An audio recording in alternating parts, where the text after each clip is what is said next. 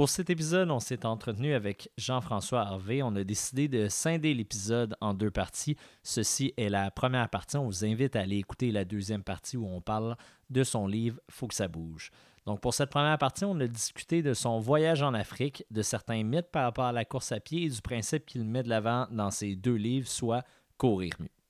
Bienvenue au podcast Les Pas Pressés.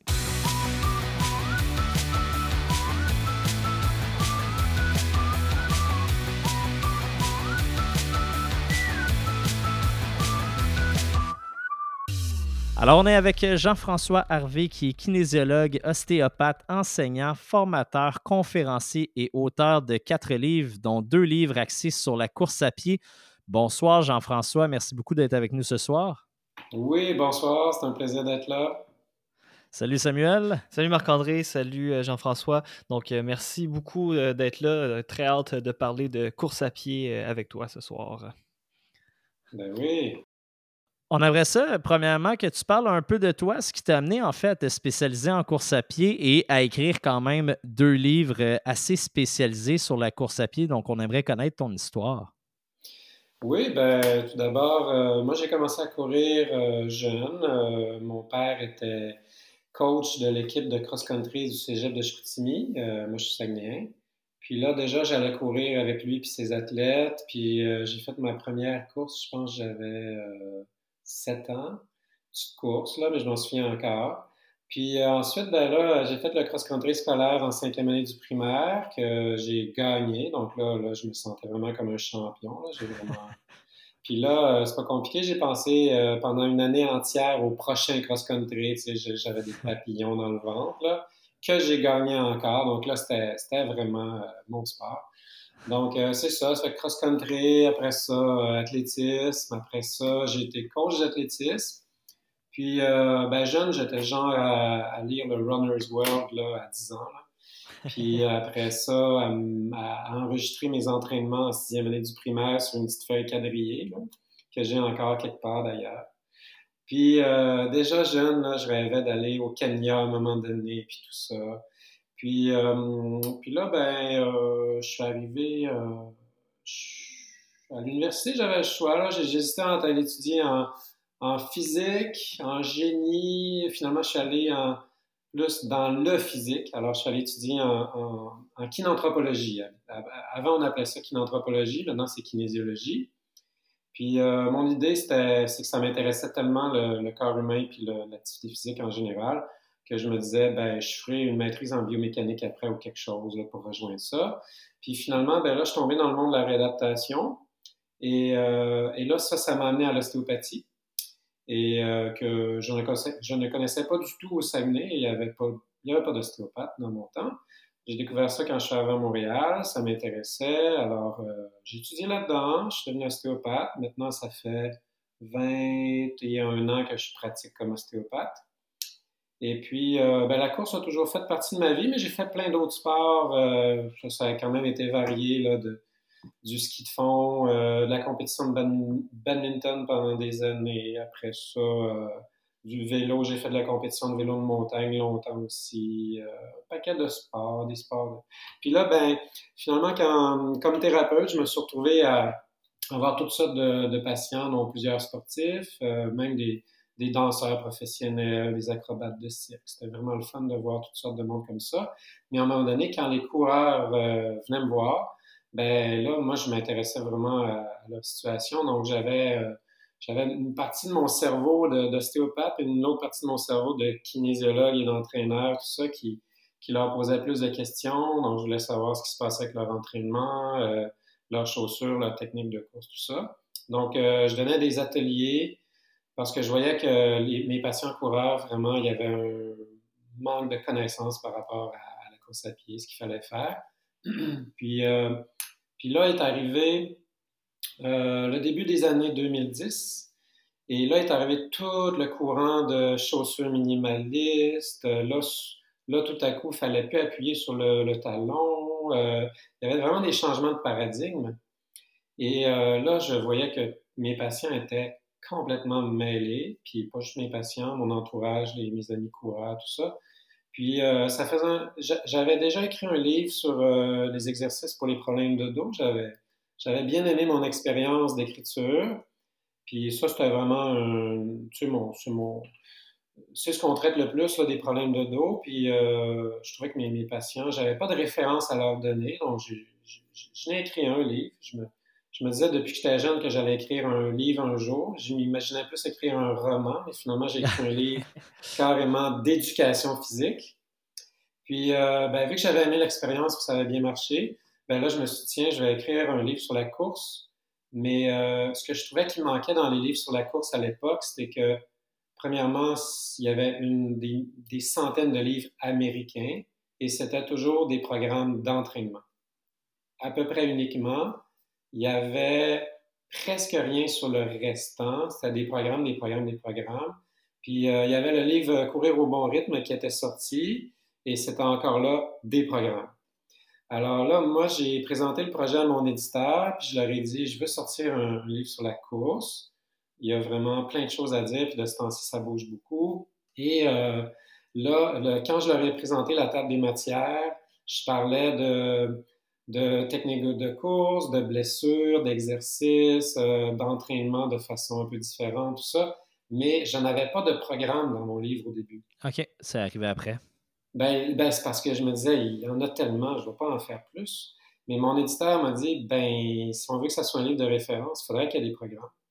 Alors là, je me suis creusé les neurones pour faire les, plus beaux programmes possibles tant qu'à faire, tant qu'à mettre des programmes. Puis là, ben, c'est devenu euh, courir mieux.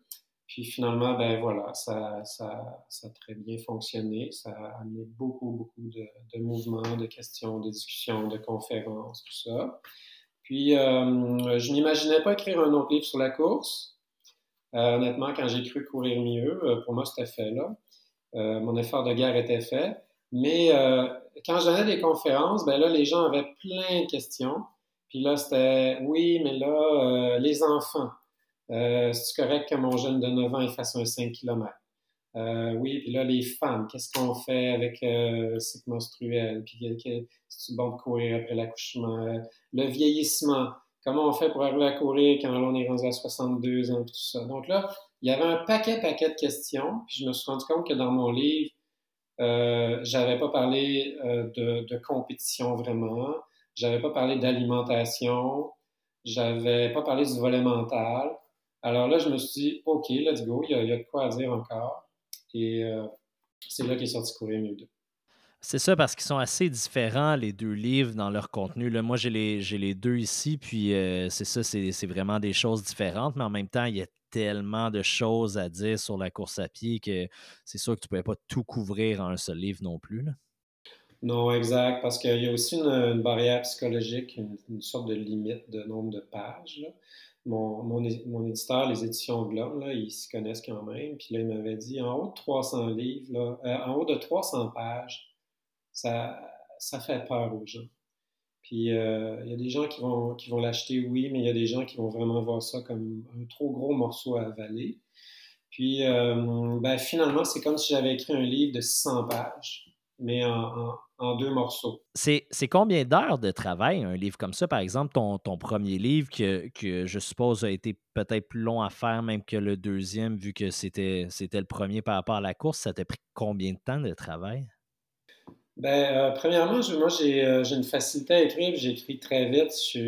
quand je m'y mets, là, euh, je peux écrire plusieurs milliers de mots par jour. Là. Puis j'écris toujours mon premier geste sur papier. C'est vraiment deuxième jet, let's go. Puis, puis donc, le premier livre, ça n'a pas été si long à écrire parce que je, il était tout dans ma tête. Il était tout là.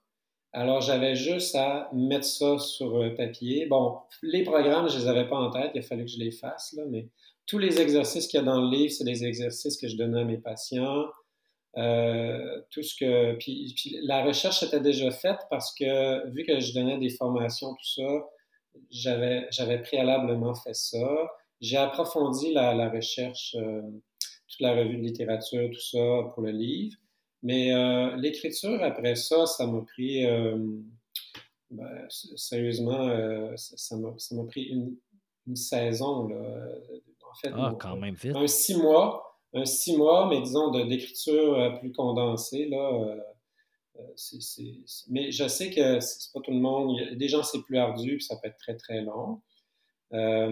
mais voilà, c'est quand, quand, je m'y mets et j'ai juste ça à faire, ça va assez bien. Puis à l'époque, j'étais pas papa. Et puis là, je pouvais même me permettre d'aller dans le sud. Alors là, ce que je faisais, c'est que je partais dans le sud pendant une semaine et là, je ne faisais qu'écrire. J'écrivais, j'écrivais, j'écrivais. Quand je manquais d'inspiration, j'allais dans l'océan et là, pouf, il venait, plein de choses en tête. Je revenais, j'écrivais, j'écrivais, j'écrivais. Euh, la moitié des livres ont été écrits euh, avec la pina colada, mais ça, faut, ça, faut pas le dire. on dit juste dans les balados comme ça. Après ça, euh, j'allais courir euh, à la fin de chaque journée, puis là, il me venait plein d'autres idées, puis après ça, euh, même le soir, j'avais juste ça à faire. J'avais juste ça, donc j'étais vraiment productif. Puis à un moment donné, quand le train est lancé, puis il n'arrête jamais, c'est vraiment le fun. Courir mieux 2 a été vraiment plus long à écrire, vraiment plus long, parce que, ben, premièrement, il a été après la naissance de ma fille. Euh, ma fille qui a été, euh, sans rentrer dans les détails, qui est née très, très prématurément. On a passé des mois et des mois à l'hôpital. Alors, euh, j'ai... le projet a été retardé à cause de ça. Et puis, quand j'ai commencé à écrire, j'avais pu tous mes neurones.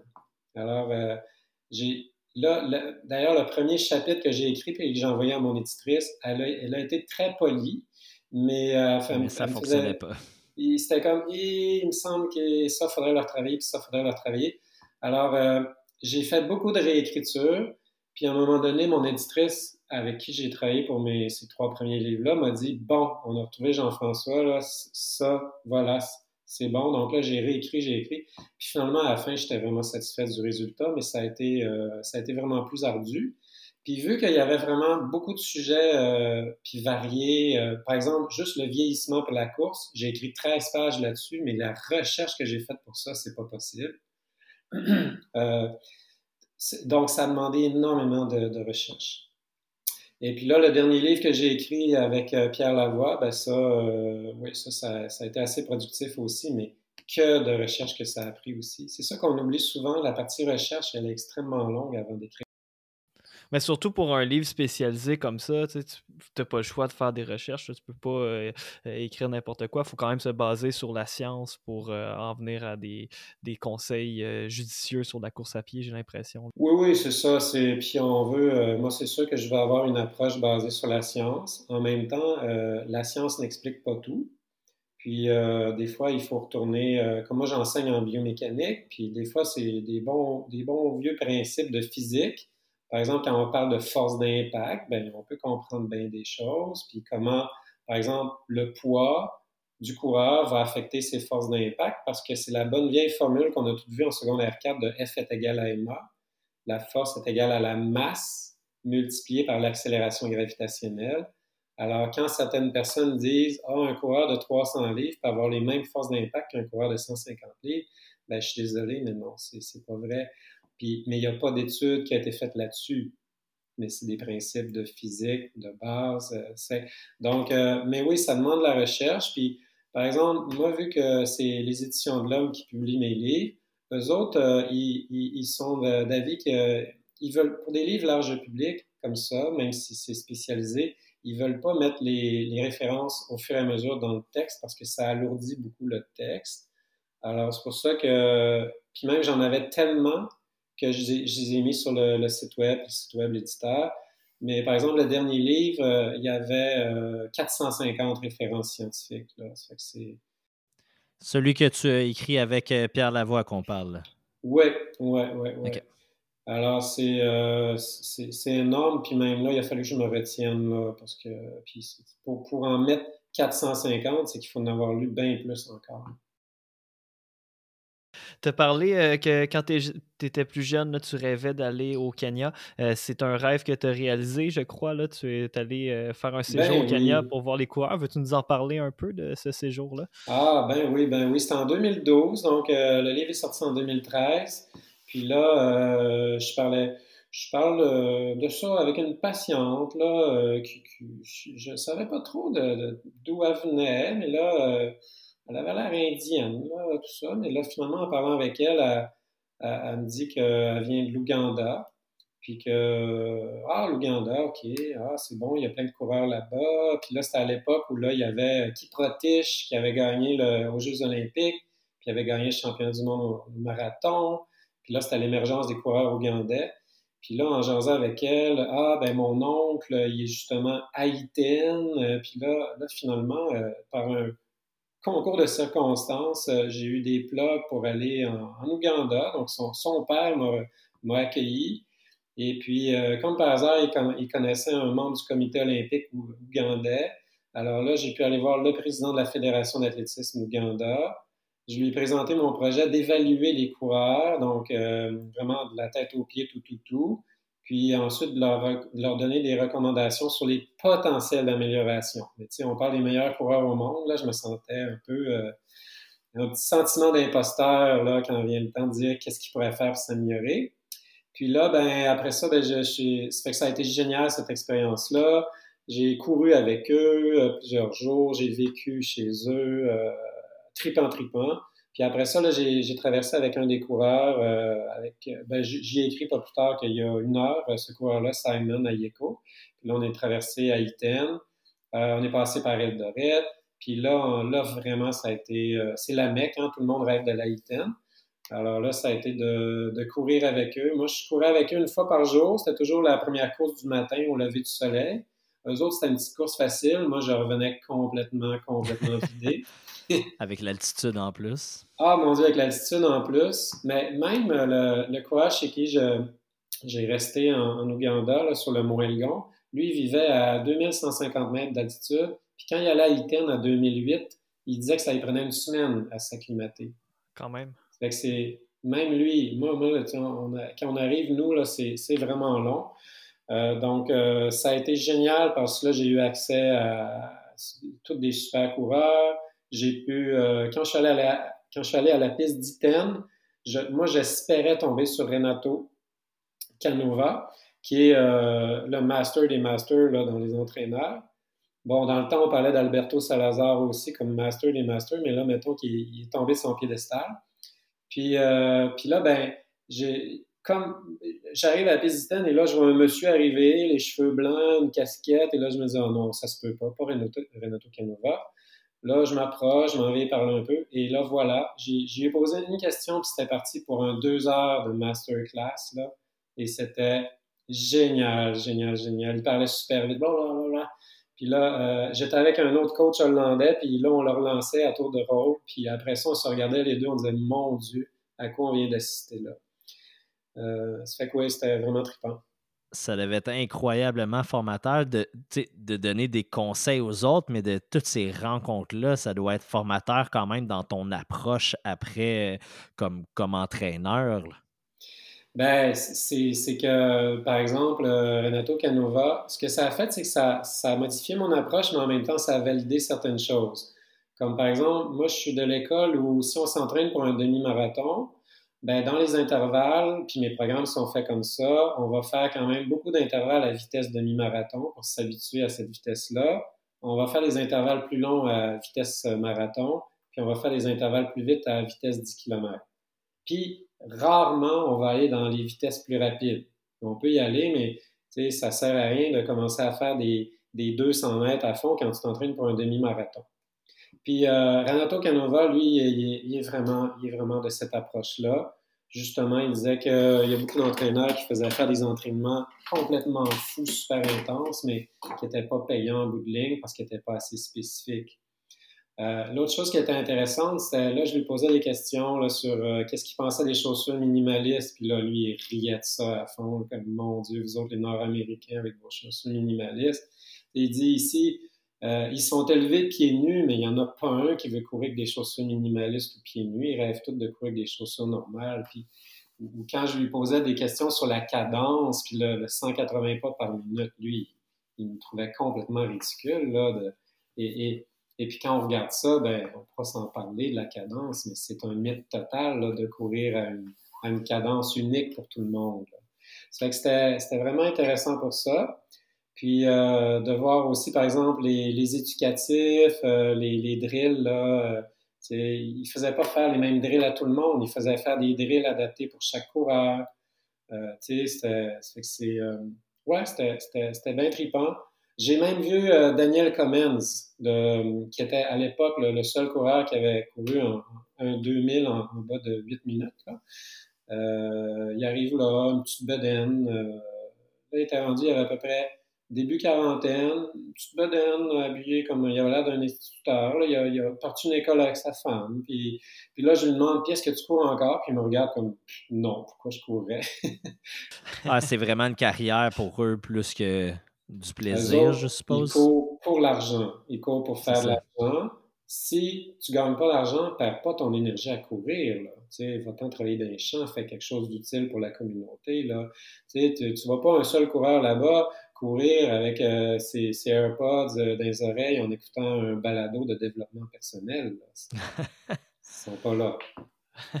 tu en as parlé brièvement, là, euh, entre autres avec euh, l'exemple de la cadence et des choses comme ça. Je pense effectivement que la, spécificité de l'entraînement, c'est ultra important. Tu sais, chaque athlète est différent, puis il n'y a pas une façon de s'entraîner.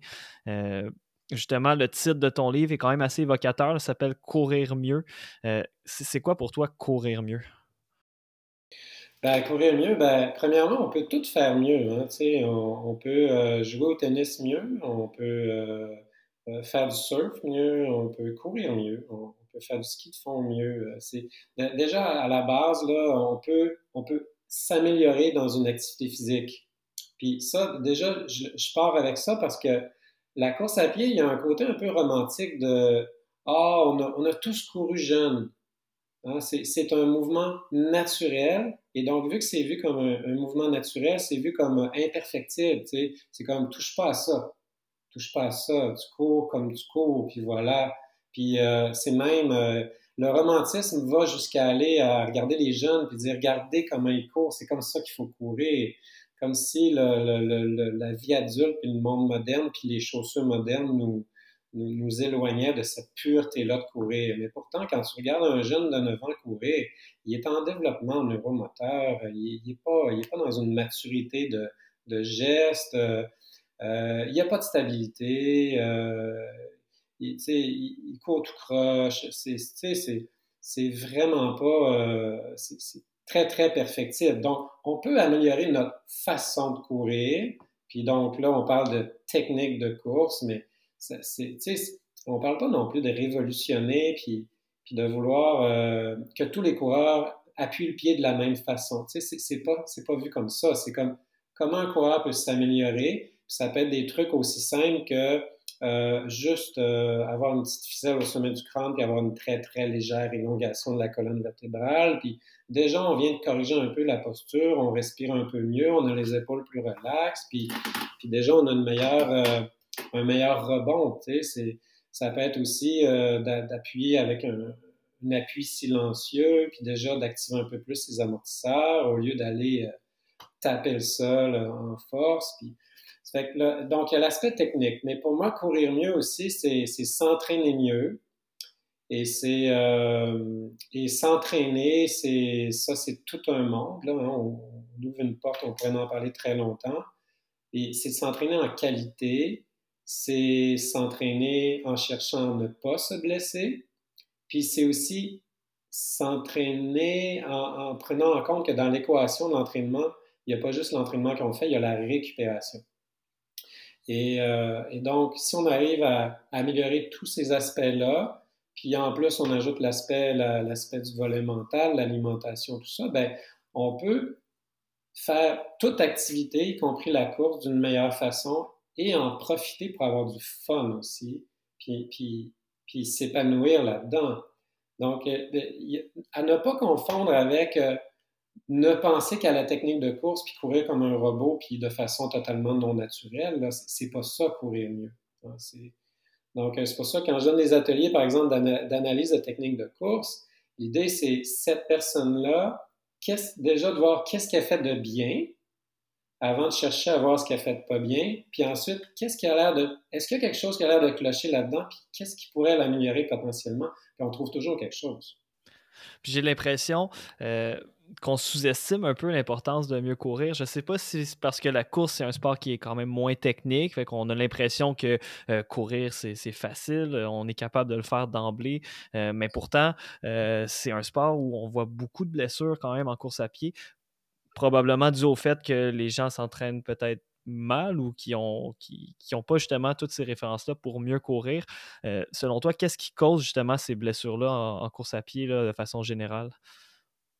Ben, les blessures, c'est vraiment euh, c'est d'augmenter l'intensité d'une façon trop, trop rapide, puis la durée aussi. C'est surtout le dosage d'entraînement. Ça, c'est le facteur numéro un. Après ça, euh, ben, on parle de technique, mais c'est aussi le fait que il y a un paquet de, personnes qui commencent à courir et, qui n'ont pas les, la littératie physique pour arriver à s'entraîner comme il faut, les, compétences. Hein, on commence à parler de ça, c'est un, concept qui n'était pas connu à l'époque, mais ça, ça se développe très jeune. Hein, on développe des compétences de mouvement puis un savoir-faire par rapport au mouvement qui va faire que là, tout à coup, on est capable de faire une activité on est motivé, on a du fun à la refaire, on devient de plus en plus compétent. Puis, puis la course à pied, ça fait partie de ça. Ça fait qu'un un, jeune, par exemple, qui est, qui est pas très actif, qui ne euh, se développe pas euh, tant que ça dans une foule de mouvements qui pourraient l'aider pour la course, parce qu'il peut y avoir plein de transferts. Par exemple, euh, ramper, grimper, sauter, atterrir, travailler tout ça. la course à pied, c'est des sauts, hein? c'est des sauts répétés sur un pied puis un autre. On développe tout ça jeune déjà. Et là, ce qui arrive, c'est qu'en partant, il y a des gens qui sont en déficit de développement de tout ce bagage-là jeune. Et, là, ça peut se continuer à, l'enfance, à, l'adolescence. Et là, ben, imaginez qu'en plus, cette personne-là, euh, ben, n'a pas fait beaucoup d'autres sports. Et là, elle travaille assis à longueur de journée, puis elle vit pas mal assis, puis elle est un peu déconditionnée. Puis là, elle a 38 ans, puis elle se met à la course. Et puis là, après un mois, elle est blessée. C'est pas, pas la course qui, l'a blessée, c'est qu'elle n'était pas prête. Elle, était, elle aurait pu faire d'autres choses puis se blesser aussi, mais la seule affaire, c'est que la course à pied, ça pardonne moins que d'autres activités. par exemple, le vélo, hein, c'est quand même il, y a ça, le ski de fond, euh, Donc, la, course à pied, c'est un plus grand révélateur de nos différentes faiblesses. Mais si en plus, on commence de façon trop abrupte et tout ça, puis euh, ben là, c'est sûr, on dirige tout droit vers une blessure. Donc, c'est pas pour rien qu'il y a en moyenne un coureur sur deux qui, se blesse euh, durant une année avec une blessure liée à la course. Mais ça, nous amène aussi à démoniser la course, puis dire ah mon Dieu, la course, c'est dur, c'est dur sur les genoux, c'est dur sur le dos. Oui, mais c'est les gens qui sont pas, sont pas adaptés, sont déconditionnés, sont, sont pas prêts, puis ils, dosent mal leur entraînement. C'est ce qu'on entend encore souvent, justement, les craintes des gens qui disent qu'ils ne veulent pas essayer la course ou qui se cherchent un sport, puis on leur dit, ben, c'est la course, puis ah non, c'est sûr que je vais me blesser. la façon que tu l'as expliqué, c'est assez évocateur, justement, de, ce qui cause les blessures.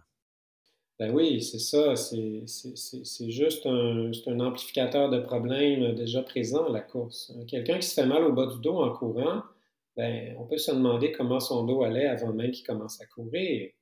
Puis quand tu, regardes, ça, il y a des études qui ont été faites sur les disques intervertébraux des coureurs. Et puis, ils ont des disques plus épais, plus remplis de liquide et plus résistants que les non-coureurs. Puis pourquoi? Ben parce que courir, on lutte contre la gravité, c'est des rebonds, c'est une super activité pour les disques intervertébraux, la colonne. moi, je m'inquiète pas mal plus pour les gens qui sont assis sur leur chaise devant un ordinateur 8 heures par jour, puis le restant du temps pas mal assis aussi. Euh, je m'inquiète pas mal plus pour leur disque qu'une personne qui marche puis qui court. Là. Hein, donc, c'est euh, donc c'est pas vrai que c'est mauvais pour le dos. C'est pas pas vrai du tout. C'est pas vrai du tout que c'est mauvais pour les genoux. Là, il y a plein plein plein d'études. Il y a un consensus là-dessus, mais pourtant il y a encore ces croyances là qui, qui perdurent, qui sont super dures à déloger. Là. Ouais, puis on le vit comme je dis autour de nous, donc. Euh, Tu parlais euh, tantôt, justement, quand tu es allé au Ouganda, au Kenya.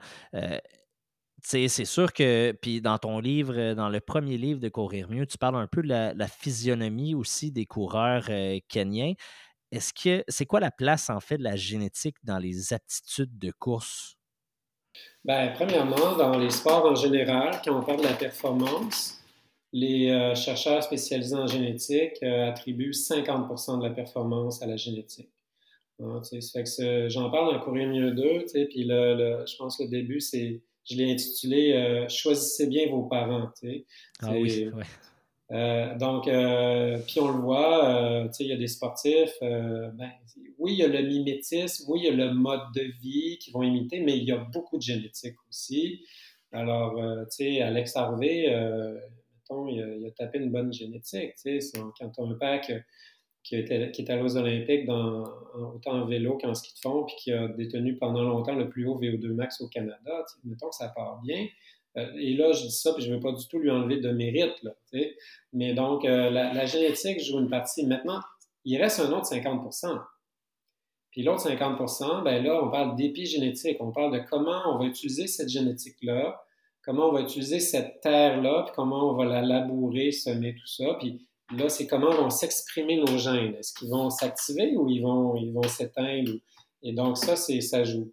Maintenant, ce qui est particulier avec la course à pied, c'est que c'est un sport qui est, euh, où le poids euh, joue un grand rôle. Le, on lutte contre la gravité. Le ratio puissance par rapport à notre poids euh, et, donc toujours, toujours présent, même sur le plat. Tandis que, par exemple, à vélo, ce ratio-là, il joue en montée. Donc, on le voit, les grimpeurs, les grimpeurs cyclistes, ils sont gros comme rien, ils n'ont pas de haut du corps du tout. C'est, tandis que les, les, meilleurs cyclistes sur le plat, qui font des contre-la-montre, tout ça, les sprinters, ils ont quand même un haut du corps, puis ils n'ont pas la même morphologie. Mais pour la course à pied, on est toujours en train de traîner notre poids, et puis là, ben, dans le fond, les, coureurs les plus légers, carrément, sont avantagés. Donc, il y a un aspect génétique à la morphologie. On parle des, des, euh, ectomorphes à ce moment-là. Puis ça, ben, c'est, tu sais, tu peux pas prendre une personne qui génétiquement est, endomorphe, donc arrondie, avec une couche de, gras plus élevée, elle deviendra jamais un ectomorphe. Tu sais, elle a beau s'entraîner, s'entraîner, elle ne pourra jamais atteindre le même niveau de performance. Je suis désolé, là. Ça ne veut pas dire qu'elle ne peut pas avoir de fun, puis être en santé, puis faire vivre plein de belles expériences, par contre. Et puis, euh, l'autre chose, c'est que ce que j'ai observé de vraiment intéressant, puis il n'y a aucun chercheur qui s'est intéressé à ça encore, c'est quand j'ai évalué les coureurs calangins, parce que ça, c'est la tribu qui est sur le mont Elgon, qui comprend et les Kenyans et les Ougandais, c'est la même tribu. Euh, dans le fond, les, Britanniques ont juste euh, sacré une frontière entre les deux. Euh, euh, à un moment donné, ils ont décidé ça. Ça a fait Kenya-Ouganda, mais c'est la même tribu. Et puis, ben, quand on regarde ça, c'est quand je les évaluais, là, premièrement, ils ont des pieds, là, mais c'est hallucinant. Moi, moi en ostéo, j'enseigne le cours du pied depuis des années. Là. Je, je, connais quand même ça, les pieds pas possible. J'ai jamais vu des pieds comme ça ici. Jamais, jamais. J'avais quasiment une, petite larme qui me coulait là, quand je palpais ces pieds-là. C'est pas possible. C'est, c'est là, ça n'a aucun bon sens. C'est, en, dessous du pied, on a un coussinet graisseux, là, en anglais, on appelle ça du fat pad. Puis euh, normalement, on a à peu près un centimètre de gras sous le talon, puis quelques millimètres en avant du pied. Eux autres, là-bas, c'est pas possible. C'est bien plus épais que ça. J'arrivais même pas, quand je palpais, mettons, en dessous de leur talon, j'arrivais même pas à, me rendre jusqu'à l'os, du le calcaneus qu'on appelle l'os du talon. Tandis qu'ici, on se rend toujours. Fait que déjà, il y a, quelque chose, on dit, c'est-tu génétique ou euh, c'est leur mode de vie qui fait ça? Par exemple, qui marche pieds nus? Alors là, euh, ça a donné comme ça que j'ai pu euh, évaluer des bébés ou des vraiment des, des jeunes, jeunes, jeunes, des, tout petits. Et puis, les bébés, là, avant même de marcher, ils ont des pieds ultra coussinés. J'ai jamais vu ça, jamais vu ça chez un bébé ici. Je traite pas beaucoup de bébés là, en ostéo, tout ça. J'ai montré ça à des collègues qui en voient plus. J'ai montré ça à des amis médecins. Je, veux dire, jamais vu ça ici. Fait qu'il y, a probablement, mon, hypothèse, qui reste à prouver, euh, il faudrait qu'un chercheur euh, s'intéresse à ça, c'est qu'il y, a sûrement un aspect génétique. L'autre chose, c'est que euh, nos os sont, euh, contrairement à notre pensée, euh, puis notre vision de l'os de cadavre sec, ben, nos os, euh, ont de l'élasticité. Ils ont une composante liquidienne assez élevée. On parle de viscoélasticité. Alors, quand on court, les, les, os longs surtout, par exemple le tibia, le fémur, la, fibula à côté, anciennement appelé le péroné, ils vont toujours se plier une petite affaire et ça, ben, ça fait partie du système d'amortissement et de propulsion avec tout notre système myofacial, nos, articulations. C'est pas juste le pied, qui, puis la chaussure qui absorbe le choc. Puis, euh, euh, on peut, quand on met une pression sur ces os-là, puis on cherche à les plier, là, ça se fait. Euh, on peut voir un peu leur élasticité. Puis moi, je teste ça chez les coureurs ici pour voir, il y a tout du rebond là-dedans? Il faut-tu aller dégager ça?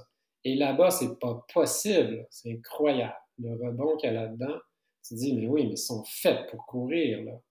C'est, Et, ça, ben, en plus, rajoutons à ça le fait qu'ils ont des, des, plus petites extrémités. Donc, pour un coureur du, de même poids, par exemple, il y a une étude qui a été faite qui comparait des coureurs danois à des coureurs calangins, du même poids, même VO2 max, qu'est-ce qui change? C'est surtout la, distribution du poids. C'est le, le, fait que les coureurs calangins, ils ont le poids plus concentré dans le centre du corps, plus près du centre de gravité, et leurs extrémités sont très, très, très minces, très fines. Ils ont des micro-mollets. Et ça, ce que ça fait, c'est que ça vient augmenter l'économie de course de beaucoup. Juste, par une modification de la distribution de poids. Oh, excusez. Alors, euh, je vais fermer ça. C'est donc, clairement, il, y a, vraiment de quoi de génétique euh, ben, qu'on n'a pas, ici. Là. Donc, donc, si on parle à un niveau élite, ils vont pratiquement être jamais rattrapables à cause de leur avantage génétique ou ça va être très difficile de les rattraper? Bien, c'est que euh, oui, euh, effectivement, c'est un défi de les rattraper. Mais en plus de ça, c'est que autres, ça va être dur de les rattraper parce qu'ils ont un mode de vie beaucoup plus actif que nous. Et puis, euh, par exemple, il y, a, un entraîneur, j'avais rencontré un entraîneur irlandais à Eton. Puis lui, ça faisait huit ans qu'il venait chaque année. Puis euh, euh, il dit euh, au début, on cherchait à voir qu'est-ce qu'il faisait comme entraînement, puis on essayait de les imiter, mais finalement, ils ne s'entraînent pas si bien que ça. Ils s'entraînent un peu boboche, là. ils ne sont pas super structurés. La majorité, à part les quelques, la crème de la crème qui sont suivis par les entraîneurs. Mais il disait, on s'est rendu compte que si on voulait les battre, ben, fallait leur amener des TV, puis des autos, puis des écrans. Que là, ce qui arrive, là, c'est que dans notre mode de vie, nous, les, occidentales, euh, si on prend par exemple les jeunes, hein, mon, dernier livre c'était là-dessus, c'est pas possible comment il y a une diminution hein, de la condition physique. C'est incroyable. Oui, il y en a encore des jeunes en forme, mais quand on regarde, la, euh, on, fait, regarde les différentes études faites sur des populations de jeunes, il y a une énorme diminution de condition physique. Alors, notre mode de vie jeune, déjà, on part avec deux prises. Et là, après ça, quand on veut se spécialiser puis devenir athlète d'élite, on a beau s'entraîner comme des fous. Euh, je veux dire, eux autres aussi, ils s'entraînent comme des fous. Ils veulent tellement, puis pourquoi ils veulent tellement? Parce qu'ils sont pauvres. Ils, veulent, ils, voient bien que dans leur village, ceux qui amènent l'argent, c'est les coureurs. C'est la meilleure façon pour eux de gagner de l'argent. Alors là, ils sont ultra motivés, ils sont des milliers des milliers à s'essayer. Et là, il y en a plein qui se blessent. Puis là, il sort la crème. Là, il sort la crème, la crème. Puis là, il arrive la crème, la crème, la crème. Puis euh, nous, après ça, ben, il y a le choix de nos meilleurs athlètes. Souvent, ils s'en vont dans des sports comme le hockey ou des, des sports plus, euh, plus euh, populaires, comme le sport national. Puis bon, avec des athlètes qui gagnent beaucoup d'argent, tandis qu'un coureur, il n'y a, pas un seul coureur au Québec qui arrive à gagner sa vie en faisant juste de la course, là. Peut-être à part euh, Charles Philibert Thibouteau, tu sais. Ça doit être le seul. On a parlé euh, à Thomas Fafard, là, qui a battu le record de demi-marathon justement en fin de semaine passée. On a discuté avec lui, puis il est à la recherche de commanditaires et il a battu un record du Québec, donc un des meilleurs coureurs québécois. Et il n'y a même pas de, de commandite. Donc, ça, montre à quel point aussi la course n'est pas payante euh, ici au, au Québec. Oui, mais il n'y a personne, euh, je veux dire, qui s'intéresse à ça pour de l'argent? Euh, qui, qui, va donner de l'argent pour un coureur qui a un petit article une fois de temps en temps dans, la presse? Mais non, tandis que le joueur de, qui est sur le quatrième trio des Canadiens, il reçoit une couverture médiatique à peu près 50 fois plus grande que ce coureur-là. C'est un joueur dans la Ligue nationale, il arrive en première année, il gagne minimum 950 000 par année. Ça, c'est juste son petit salaire de base. Euh, un coureur qui arrive à gagner 50 000 par année au Québec. Euh, c'est exceptionnel. Donc, euh, donc, nous, en fait, c'est pas de motivation, l'argent, c'est d'autres motivations. Mais là, après ça, on a un paquet de Kenyans qui, pour eux, là, gagner 50 000 ben, en argent kenyan, ben, c'est énorme. C'est énorme.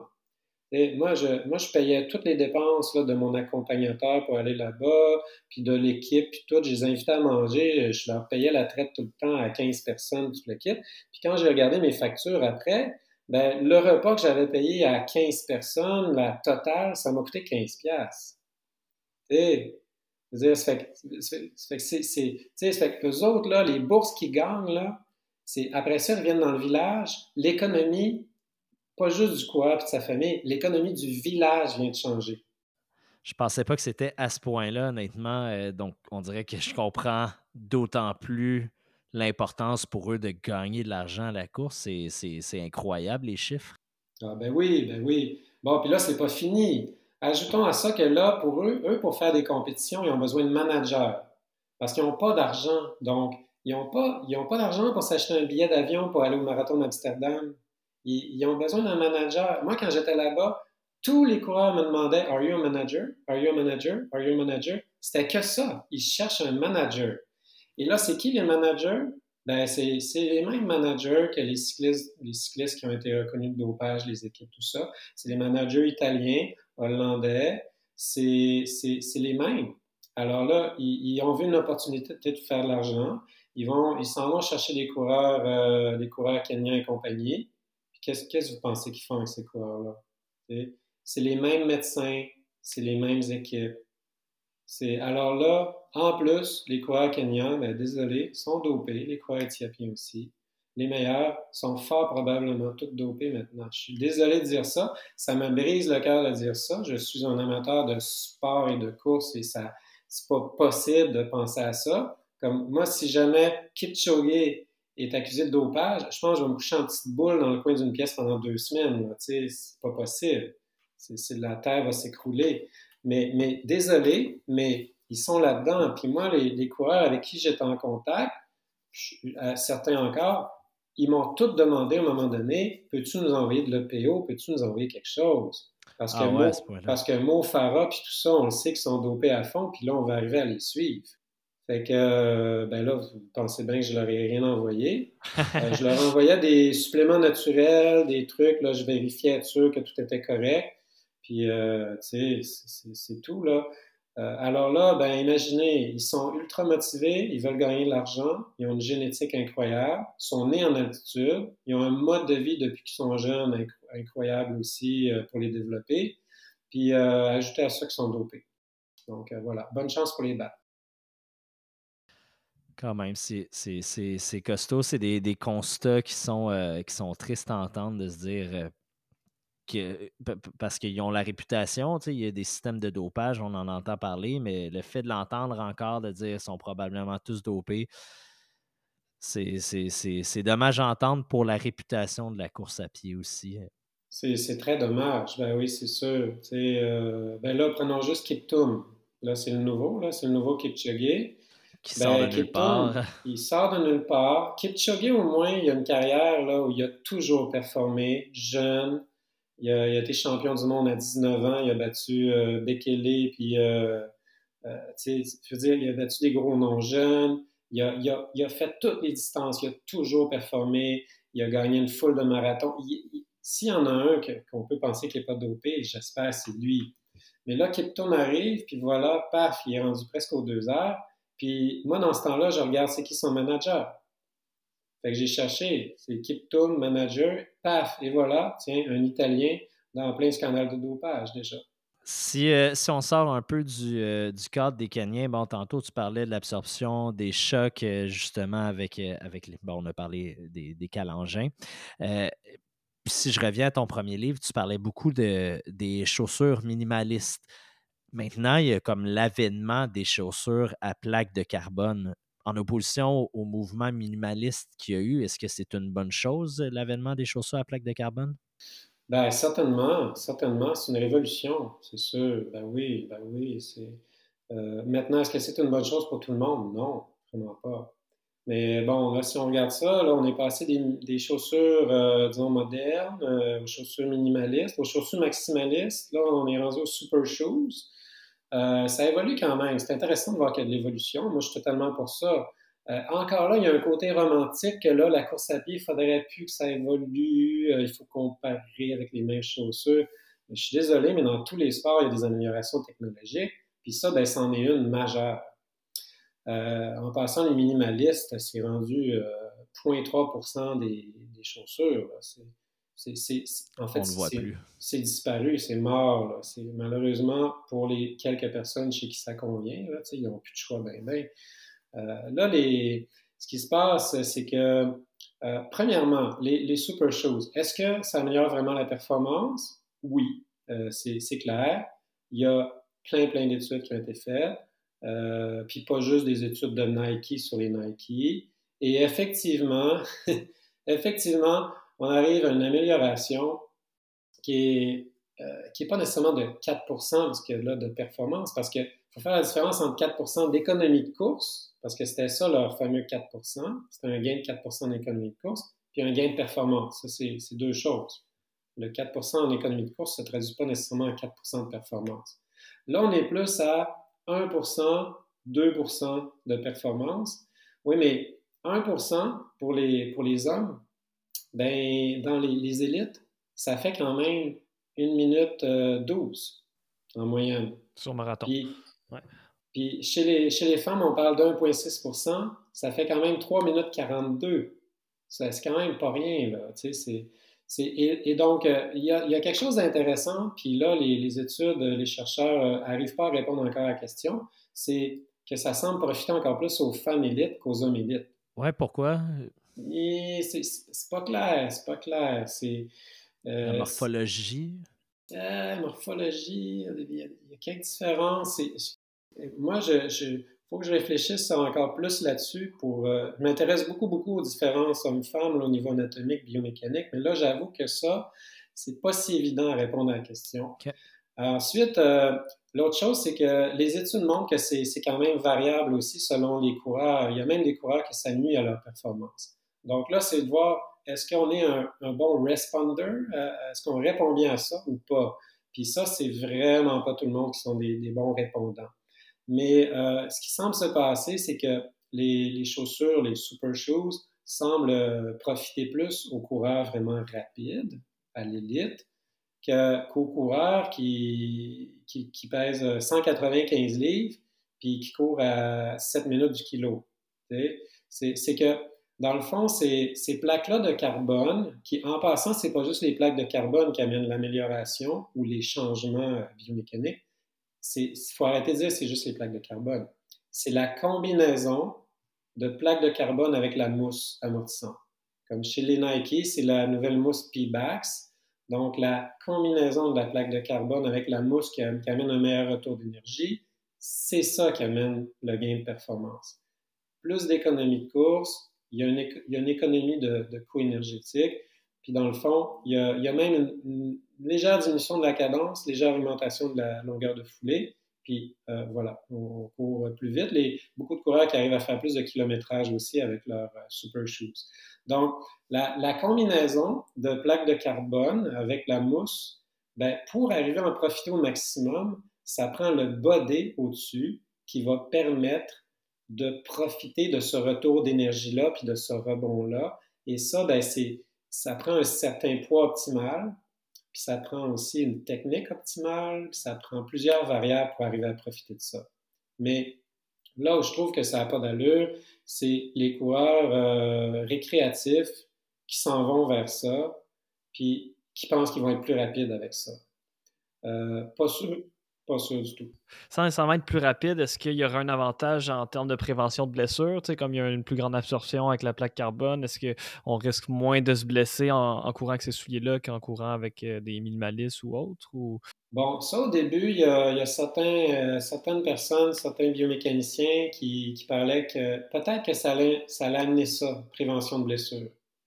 Puis moi, je le pensais aussi, peut-être qu'entre autres, il y aurait une certaine stabilité aussi amenée par la plaque de carbone, tout ça. Mais en réalité, ce qui semble ressortir maintenant, c'est que ça fait juste changer les types de blessures. Puis pourquoi? Parce que ça vient changer les sollicitations.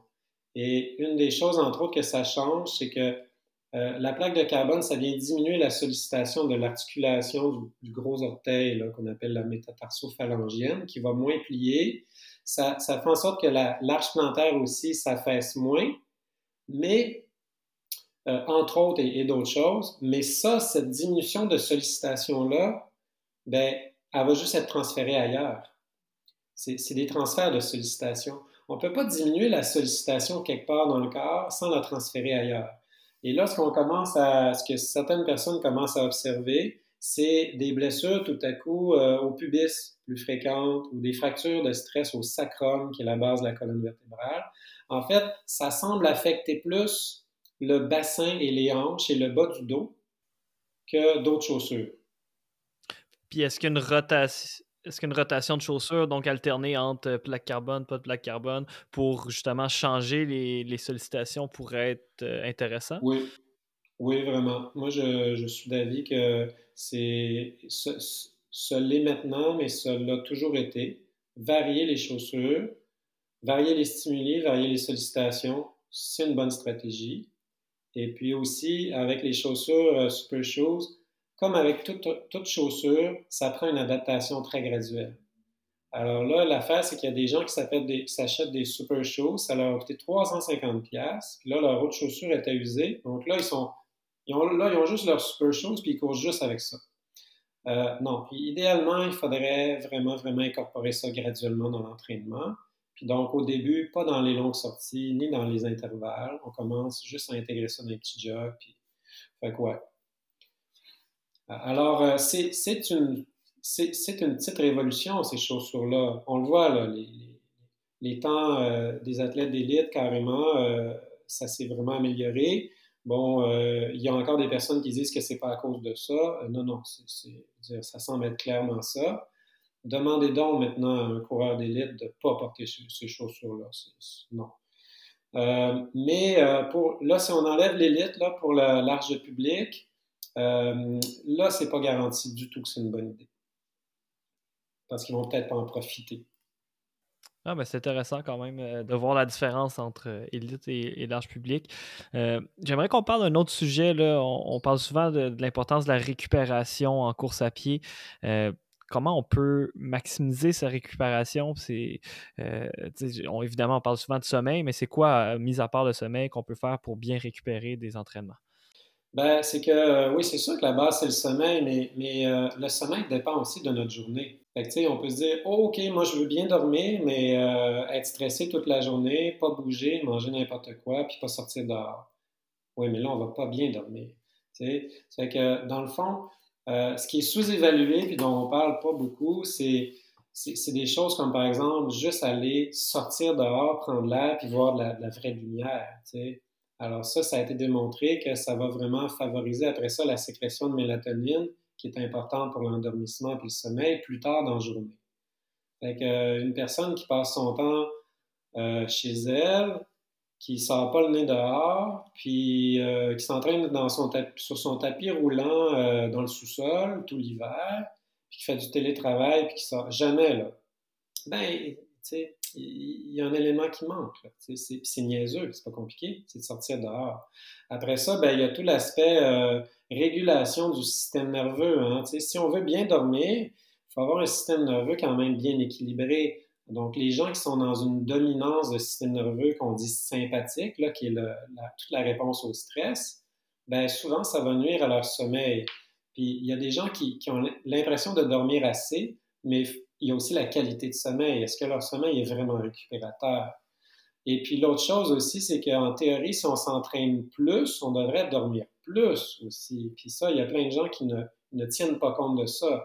Il y a même des gens qui vont aller jusqu'à dormir moins parce qu'il faut qu'ils trouvent du temps pour s'entraîner. Ça, le meilleur exemple, c'est des triathlètes Ironman, là, ou des, ou des, des, ultra, euh, ultra trailers, puis là, ils, racontent avec fierté euh, à leurs amis qu'eux, ils s'en vont courir à 5 heures du matin, à tous les matins, parce que là, ils s'entraînent pour tel ultra. Mais voyons, à quelle heure tu te couches? C'est... Fait que, puis, puis après ça, ben, il y a, y a, y a toute l'alimentation aussi qui va faire que ça, par exemple, ça favorise la sécrétion de mélatonine ou autre qui joue. Nos relations euh, sociales, tu sais, des fois, ou par exemple, on parle de l'alcool. L'alcool, il y a plein d'études qui montrent que ça nuit au sommeil. Oui, mais en même temps, tu as une soirée où tu as bu un peu d'alcool, mais avec tes amis, tu as eu du fun, tu as ri comme pas possible. Et, euh, puis, puis, là, le lendemain matin, tu te lèves en pleine forme. moi, ça m'est arrivé euh, l'automne passé, j'ai eu, euh, j'ai eu 50 ans, puis j'ai vraiment fêté sous deux semaines. Puis, puis là, j'ai vu un de mes amis au Saguenay que j'avais pas vu depuis un bout, mais on a ri, mais on a ri. Tu sais, du, vrai rire pas forcé, là. Toute une soirée. Mais on a bu aussi. Mais le lendemain matin, je j'avais dormi, j'avais dormi comme un agneau, là. J'étais en pleine forme, Fait que c'est, tu sais, il faut voir tout le, tu sais, on parle du, en médecine, on parle du biopsychosocial, c'est aussi dans notre environnement avec les autres. C'est pas juste d'aller prendre tel, euh, tel super produit qu'on a vu sur Internet qui aide à dormir.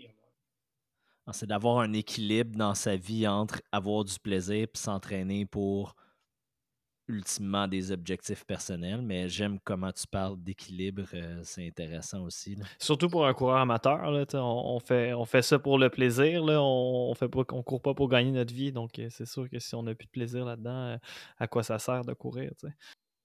Ben oui, et puis maintenant, il y a des outils aussi qui, euh, il y a des montres là, qui mesurent le, sommeil. Bon, c'est, c'est pas toujours très précis, mais il y a quand même des meilleures façons de voir notre récupération. Il y a des montres qui disent, bon, tu as récupéré à 52% puis bon, c'est pas, c'est, c'est pas euh, coulé dans le béton, mais quand même, ça donne des idées. Ça fait euh, on peut mesurer notre variabilité de la fréquence cardiaque le matin. donc, on a plus d'outils qu'avant pour mesurer notre récupération en plus. Ah, puis c'est super intéressant. Moi, j'en ai une montre justement qui me permet de faire ça, puis sans que ce soit euh, euh, ma référence absolument, ça reste que souvent les données que ma montre me donne sont assez représentatifs de l'état dans lequel je me sens. Donc, la, la variabilité de la fréquence cardiaque, quand je vois qu'elle est beaucoup trop basse, ben, c'est justement dans les moments où je me sens plus stressé, puis il y a quand même une certaine concordance euh, dans ça. Ah oui, oui on, saute un peu du coq à l'âne. On a plusieurs sujets qu'on voulait explorer. Euh, question peut-être un peu plus personnelle. Est-ce que courir plusieurs fois par jour, ça peut être bénéfique? Donc, on parle justement que puis là, je vais y aller dans un cas très personnel. Des fois, je ne veux pas manquer de temps de sommeil, mais je ne veux pas manquer non plus de temps avec euh, mes jeunes enfants. Donc, euh, je vais, je vais courir, par exemple, euh, trois fois 15 minutes dans ma journée ou trois fois 20 minutes ou même quatre fois des fois. Est-ce qu'il y a des bénéfices là-dedans selon ton expertise? Bien, en fait, ça, c'est en, physiologie de l'exercice, ça répond au principe d'accumulation. Puis là, en fait, les études montrent que en fait, avant, on parlait des blocs de 10 minutes. On disait que ça prend 10 minutes minimum pour arriver à, accumuler ça. Puis même là, il y a des études qui montrent que c'est encore moins de 10 minutes. L'affaire, c'est que ça, c'est des études qui sont basées sur tout simplement le, niveau d'activité physique dans une journée. Donc, ce pas vraiment des études qui ont été faites sur la, sur la performance. Euh, donc, comment on peut s'améliorer avec la course à pied.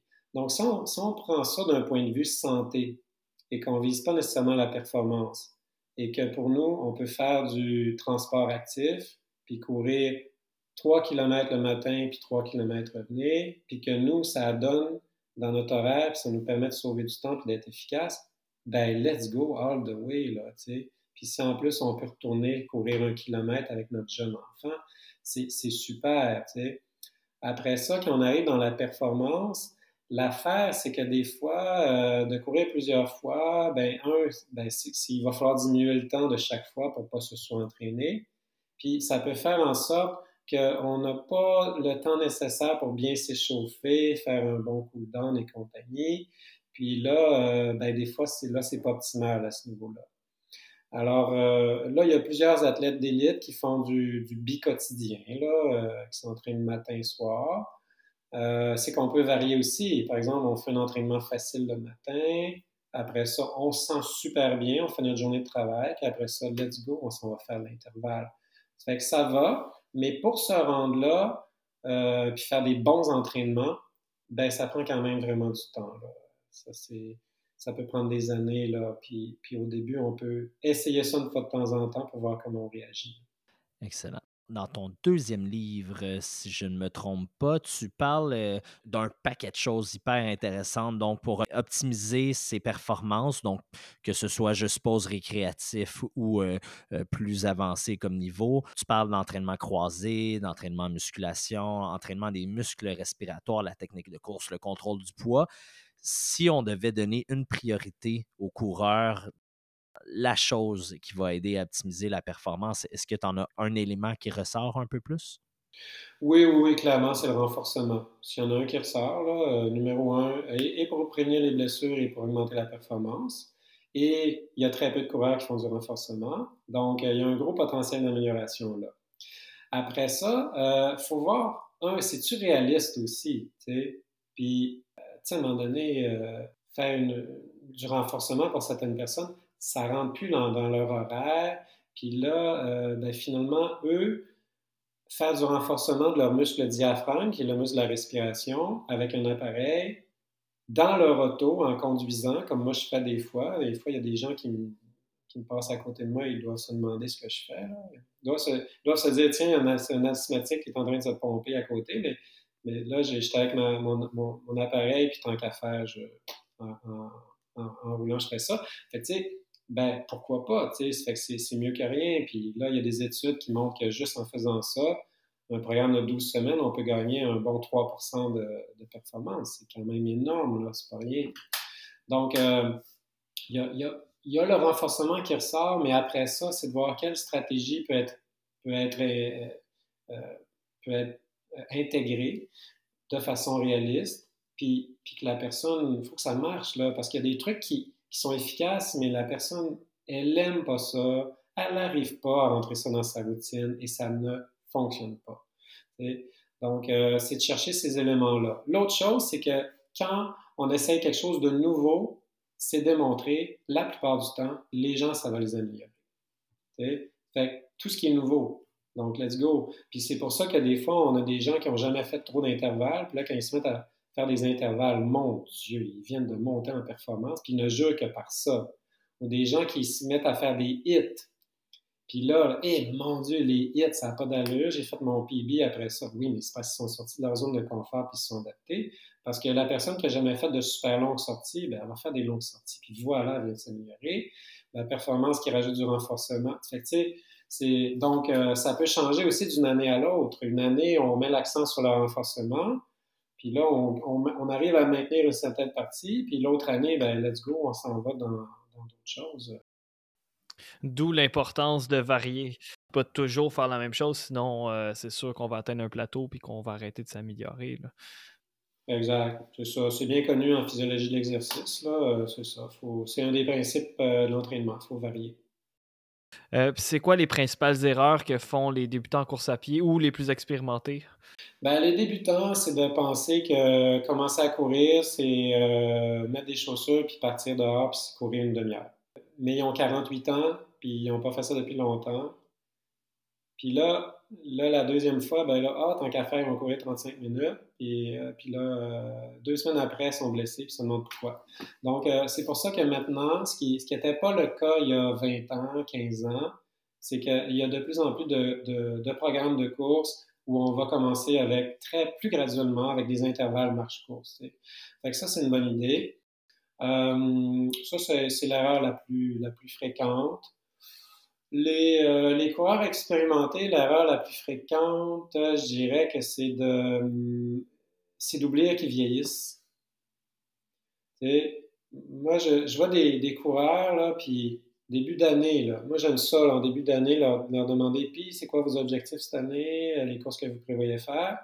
Puis, euh, on dirait que les coureurs, à tout âge, ils veulent faire leur PB, oui, mais c'est parce que tu as 58 ans. Dire, OK, s'il a commencé à courir à 56 ans, ça va. Mais tu sais, il y a des chances, tu sais, parce qu'on sait qu'on, peu importe l'âge à lequel on commence à courir, on peut s'améliorer au moins pendant un bon 5 ans. Tu sais, c'est euh, des, fois, des fois même 10 là, chez les coureurs d'élite qui poussent-poussent. Mais euh, il y, a ça que j'observe beaucoup. Puis aussi, euh, pas juste faire leur PB, mais toujours faire leur même distance. Tu sais, j'ai des, des, patients coureurs, là, il y a, il y a mettons un coureur, il y a, il y a 71 ans, puis euh, ça fait 30 ans qu'il fait des marathons à toutes les années, puis il n'est pas capable de décrocher. Tu sais, c'est, il faut qu'il fasse son marathon. Oui, mais peut-être que maintenant, c'est un demi-marathon qui, qui, te convient. Tu sais, c'est bien correct de faire un demi-marathon. Tu es encore un coureur. Tu sais, il, y a, il y a ça aussi qui Je trouve que les, les, gens ont de la misère à ajuster et leur entraînement, et leurs attentes de performance, et leur distance. Euh, puis bon, euh, il faut, tenir compte de ça. Pour ça que dans Courir mieux 2, j'ai mis une table d'équivalence de, temps. Euh, comme par exemple, mettons que tu as 48 ans, ben, par rapport au maximum, à ton maximum, si tu courais, disons, dans la trentaine, là, qui est le max, c'est à peu près entre 30 et 35 ou 25 et 35, ben là, on est à peu près à 94 fait que là, après ça, on peut même faire des calculs, puis dire, bon, ben si je faisais, euh, mettons, 18 minutes au 5 km à, tel âge, ça serait quoi maintenant mon temps? Donc ça, c'est le fun, parce que là, tu dis, OK, je vais essayer de battre ce temps-là. Là, je ne cherche pas à battre 18 minutes, je cherche à battre 19 minutes 50. L'équivalence. Ouais. Ah, c'est super intéressant. Euh, j'aimerais qu'on termine le podcast peut-être avec euh, quelques mythes là, à, démystifier. Euh, donc, on peut y aller en vrac. Là, on va te nommer des mythes, puis juste nous dire qu'est-ce que tu en penses. le premier, on, en a parlé, tu en as parlé brièvement là, avec ton séjour au Kenya, mais la fameuse cadence de 180 pas par minute, est-ce que c'est vrai ou c'est faux? Ah ben, c'est totalement faux. Je suis désolé de le dire parce qu'il y a des gens qui vont écouter euh, puis vont dire ben voyons toi mon coach m'a dit de faire ça, moi je fais ça puis ça marche puis euh, le 180 pas par minute, ça marche chez les personnes qui sont pas très grandes et qui sont rapides. Puis pourquoi? Parce que la vitesse, ça dépend de deux facteurs. Ça dépend de la cadence, donc le nombre de pas par minute, multiplié par la longueur de la foulée. Alors, on a deux stratégies pour aller plus vite. Soit on augmente la longueur de foulée, soit on augmente la cadence. En fait, en réalité, d'habitude, les gens augmentent les deux euh, graduellement. Alors, déjà, ça veut dire que la cadence va changer selon notre vitesse. Donc, le 180 par minute, il vient de tomber en partant. Parce que tu ne peux pas courir à la même cadence si tu t'entraînes à une vitesse d'endurance versus si tu fais des intervalles à, vitesse 5 km. Et on le voit très bien quand, on enregistre nos entraînements, puis disons qu'on fait des intervalles à vitesse 5 km, une minute avec euh, une minute 30 de repos. Puis là, ensuite, tu regardes ton graphique de cadence, puis tu vois la cadence changer à chaque, chaque intervalle. Donc, tu peux être à 165 pas par minute à vitesse d'endurance et à 182 pas par minute à vitesse 5 km. Mais là, donc, l'idée de chercher à toujours courir, peu importe la vitesse à 180 pas par minute, ça ne fonctionne pas. Euh, moi, je mesure 6 pieds 2, ma blonde mesure 5 pieds 5. Quand on court ensemble, ben, moi, j'ai une cadence plus, plus, plus lente qu'elle. Elle est à 180, moi, je suis peut-être à 164. Hein, euh, et ce que ça fait, ça, c'est que si on ne court pas la bonne cadence selon notre vitesse, ça fait qu'on devient contre-productif. Il y a une perte d'énergie. Ça a été démontré qu'il y a une perte d'économie de, course, puis euh, il y a un surplus d'énergie. Puis à un moment donné, il y a des gens qui courent lentement, là. il y a des gens qui courent, mettons, 8 minutes du kilomètre. Puis là, on leur dit, il faut que tu cours à 180 pas par minute. Mais oui, mais ils font des micro-pas, là. C'est même plus de la course, là. C'est ils battent le sol, là, au rythme de 180 pas par minute. Ça, ça fonctionne pas, tu sais. Que c'est, euh, mais ce qu'on veut éviter, et je suis d'accord, c'est des cadences trop lentes où là, la personne n'est pas assez dynamique et la personne s'écrase à chaque fois au sol. Puis là, non, là, c'est bien de dynamiser un peu notre course. Pour ça que dans Courir mieux, j'ai écrit dynamiser votre course et non courir à 180 pas. Et comment on fait pour trouver notre euh, cadence idéale? Est-ce que ça se fait naturellement sans avoir euh, besoin d'y penser ou il y, a, une façon de, ça se Fait, ça se fait pas mal naturellement, oui. Maintenant, euh, quand on regarde quelqu'un courir, une des choses qu'on peut corriger puis qui va modifier la cadence, c'est que si la personne, quand elle atterrit avec le pied en avant, a son pied loin en avant, avec la jambe bien droite, le genou verrouillé, puis donc le pied loin en avant du genou. Ça, c'est un appui de marche. C'est pas un appui de course. Alors, ça, on appelle ça de l'overstride. Les personnes font des trop longues foulées. Si les personnes font des trop longues foulées, la cadence ralentit. Donc, déjà, c'est en faisant des petites modifications de, technique, par exemple en disant à la personne, quand tu cours, il faut que ton pied atterrisse sous ton genou, pas en avant. Euh, ben déjà, là, on peut modifier la cadence. Puis déjà, quand on a une technique à peu près comme ça, à un moment donné, naturellement, on trouve ce qui nous convient. Puis c'est à force de s'entraîner, s'entraîner, s'entraîner, qu'à un moment donné, on trouve notre cadence naturelle. Ça me rassure parce que justement, moi, j'ai tendance à courir autour de 165, puis des fois, je parle avec des gens, puis je me dis, il ah, faudrait que j'atteigne le 180, puis à chaque fois que j'essayais de le faire, ça ne fonctionnait pas, mais je voyais que dans mes courses, quand je fais une course rapide, que j'étais autour de ça, entre 180 185, mais quand je courais relax, je me disais à 165, en théorie, OK, je ne suis pas dans les bons chiffres, mais c'est rassurant à entendre, justement. Ah oui, ben oui, mon Dieu, il n'était pas le seul. Là. Le nombre de coureurs qui sont cognés, mon Dieu, je suis correct, c'est à 164 pas par minute. Comment je peux faire pour augmenter? Il y a, même des coureurs qui, c'est l'inverse, ils, courent vraiment vite, puis ils, sont, ils mesurent 5 pieds, là, puis là, eux autres sont à 188. Là, il y a 7 descentes de la cadence.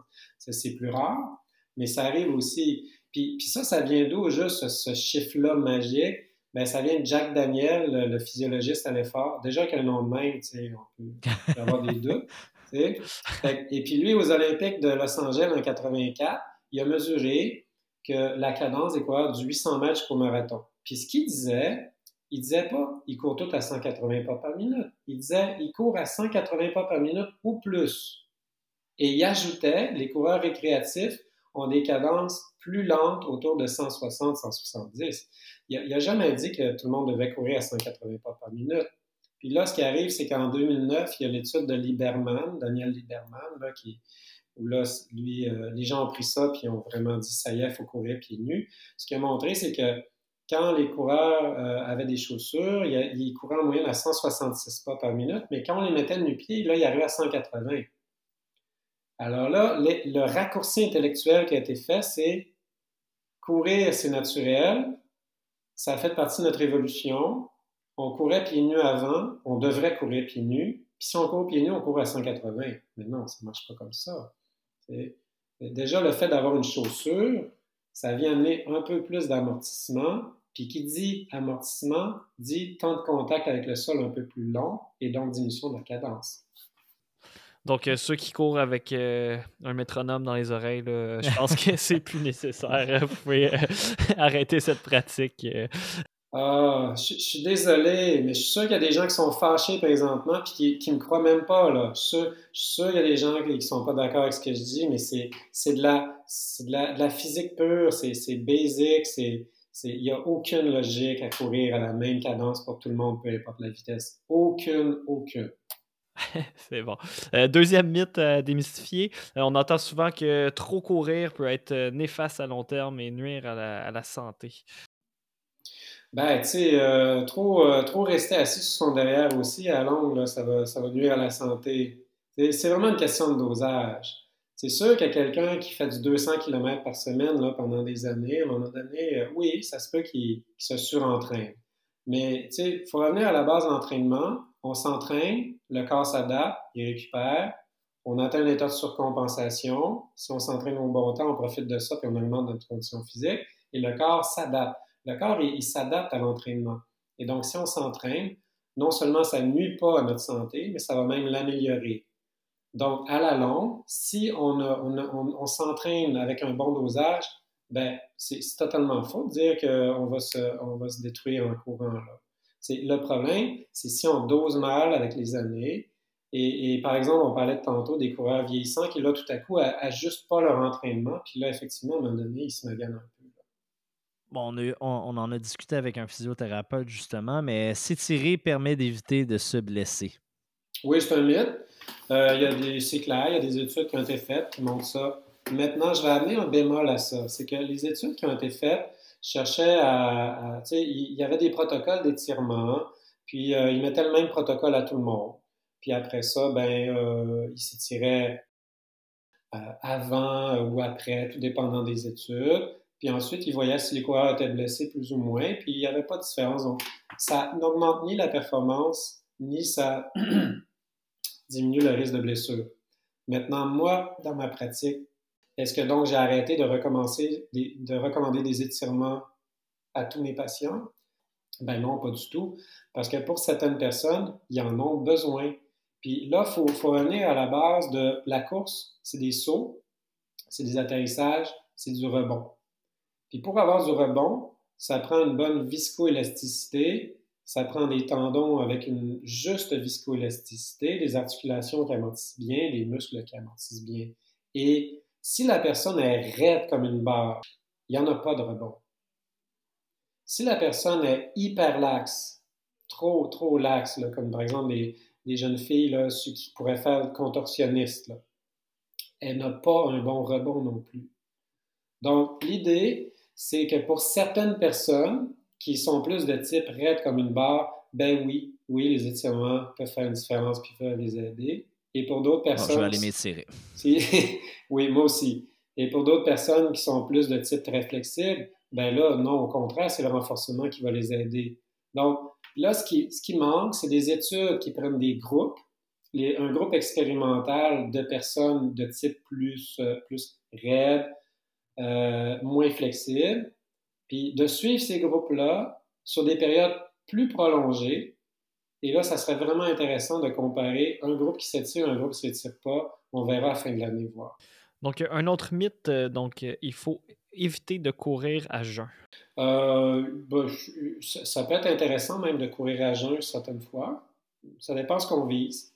Bon, là, on est dans une fameuse ère de jeûne intermittent. Je ne sais pas combien de temps ça va durer. Maintenant, dans, dans Courir mieux 2, je parle du stockage de glycogène puis qui est particulièrement intéressant pour des épreuves plus longues comme le marathon.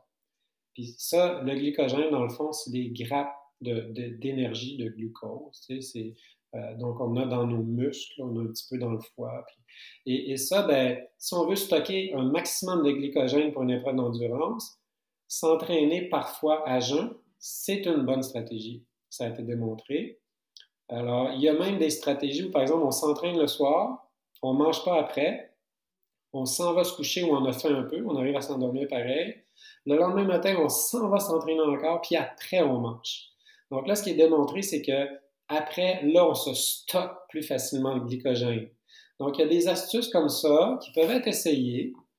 Et puis, euh, euh, donc, euh, pour améliorer la performance. Mais sinon, si les personnes ne visent pas à améliorer la performance, puis juste être veulent juste être en santé, ben, habituellement, on va manger quand même un peu avant pour euh, juste refaire le petit stock de glycogène qu'on a perdu durant la nuit, mais c'est frugal. Puis sinon, il y a des gens qui n'ont juste pas faim le matin, eux autres. Puis là, ils vont courir, puis après ça, là, ils ont faim. tu sais, c'est variable aussi. Là. J'ai aucun problème à ça, un ou l'autre, selon les gens. Euh, dernier mythe, euh, peut-être à, démystifier. Euh, j'entends souvent, là, surtout des élèves, je ne sais pas pourquoi j'entends souvent des élèves me dire ça, mais ils me disent que courir l'hiver quand il fait froid, là, ça, peut être dangereux. Ils ont de la difficulté à respirer. est-ce, que, est-ce qu'il y a un danger de courir quand il fait trop froid? Et qu'ils ne sont pas fait fort. Et cette jeunesse-là. non, en bas de moins 20, moins 25, là, il n'y euh, a, pas de problème. C'est sûr qu'à des températures plus froides, dépendant des gens qui ont, il y a des gens qui ont des sensibilités respiratoires, là, asthmatiques ou autres. Des fois, il y a des gens qui font des petits bronchospasmes ou des gros bronchospasmes là, au froid. Là, effectivement, je ne recommanderais pas de, de, s'entraîner au froid. Mais euh, sinon, euh, jusqu'à moins 20, il n'y a, pas de problème. Là. on s'adapte. Puis on peut, c'est pas nécessairement le temps d'aller faire une, sortie d'intensité. Puis euh, des fois, juste de mettre un petit, euh, un petit foulard, un petit truc là, en face du, du, nez et de la bouche, là, déjà, ça réchauffe l'air un peu, ça peut faire une différence. donc oui, non, aucun problème. Puis après ça, pour ce qui est du restant du corps, ben, le corps il active sa chaufferette interne, puis, puis ça va. En fait, euh, la dernière chose que j'aimerais qu'on parle, parce que, puis je t'en avais pas parlé euh, après ma barre, mais euh, Samuel et moi, on est enseignants d'éducation physique, donc c'est sûr que, au secondaire, nous. Donc c'est sûr que quand tu as parlé de ton livre, puis des élèves, des jeunes qui sont moins en forme, ça nous a rejoint, surtout que je pense que c'est cette semaine ou la semaine dernière, on avait la discussion. Il me semble que me semble qu'ils sont moins en forme qu'ils l'étaient. Puis là, j'ai vu aujourd'hui, je ne l'avais pas vu passer encore, que tu as sorti un livre avec, euh, avec Pierre Lavoie. Puis tu nous parlais un peu, euh, grosso modo, de, de ce livre-là, puis du processus qui a amené à l'écrire? La conversation avec Jean-François s'est poursuivie euh, par la suite, donc, on a parlé de son livre. On a décidé, comme on a dit en introduction, de séparer cette partie-là et de la mettre vraiment à part parce qu'on trouvait que c'était un sujet qui était quand même assez important et sur lequel on a discuté quand même une bonne vingtaine de minutes. Donc, on vous invite à aller écouter notre épisode. Merci beaucoup, Jean-François, pour le temps qu'il nous a donné.